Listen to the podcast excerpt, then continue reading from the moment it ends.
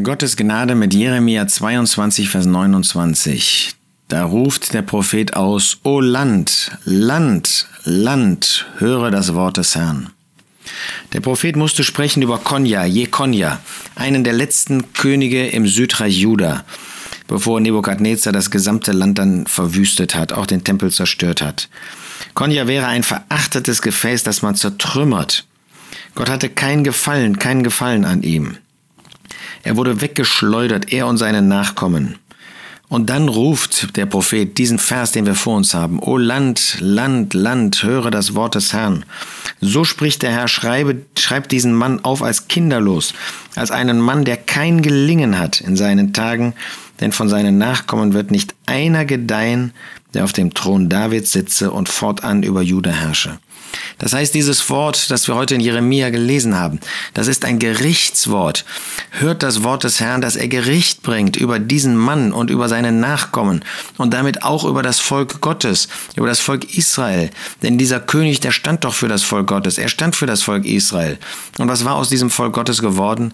Es war ein Volk der Abtrünnigkeit, ein Volk des Götzendienstes, ein Volk, das sich von Gott losgesagt hatte, ein Volk, das mit Gott nichts zu tun haben wollte ein Volk, das im Ungehorsam lebte. Ist das nicht das Kennzeichen der Christenheit heute? Diejenigen, die sich Volk Gottes nennen und die dem Bekenntnis nach Volk Gottes sind, sie haben den gleichen Weg beschritten. Wir haben den gleichen Schritt beschritten. Ja, wir sind den gleichen Weg gegangen wie dieses Volk Israel nur dass wir ein viel bevorrechtigteres Volk sind heute.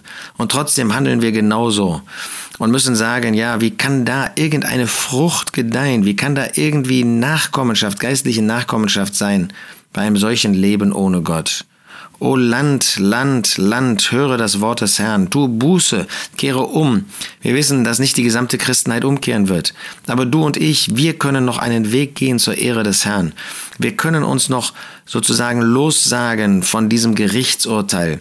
Wir können als solche, die dem Herrn Jesus ihr Leben übergeben, die sich bekehren und die dann ein Leben für den Herrn führen. Auch das ist ja keine Selbstverständlichkeit. Wie seicht und wie oberflächlich, aber auch sogar wie ungehorsam ist das Leben von uns als Gläubige geworden. O Land, Land, Land, höre das Wort des Herrn, kehre um und tu Buße und tu die ersten Werke und führe ein Leben, das den Herrn ehrt. O Land, Land, Land, höre das Wort des Herrn.